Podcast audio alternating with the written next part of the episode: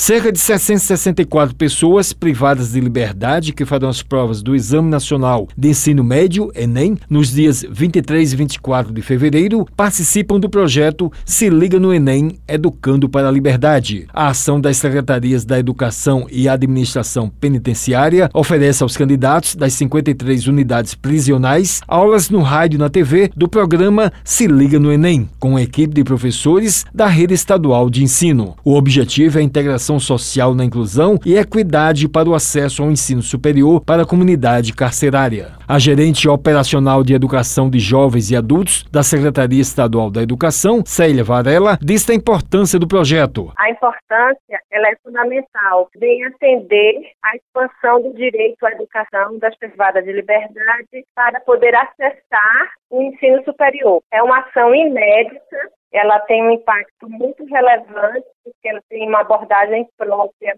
Ela destacou a política de ressocialização da comunidade carcerária. Uma proposta integrada com essa visão mesmo de socialização. Há uma integração real. Então, o estudante, ele tendo essas condições de acessar uma preparação para o Enem, com vários impactos positivos. O secretário da Administração Penitenciária, Sérgio Fonseca, disse a ação do governo para beneficiar os apenados. Esse projeto é uma experiência inicial no campo da educação em presídios, desenvolvida nas mais de 53 unidades prisionais do Estado, um material didático de estudos preparatório para o Enem. E a revisão desses simulados será online, realizada por professores da Escola Estadual de Ensino Fundamental e Médio Graciliano Ramos e pelos nossos professores do programa Se Liga no Enem, por meio de videoaulas. Ele falou da expectativa dos candidatos e na chance de transformação na vida de cada pessoa acredito uma expectativa muito positiva. Como se sabe, o governo do estado da Paraíba firmou no ano passado uma parceria com o Instituto Mônicas 360, exatamente visando a instalação de laboratórios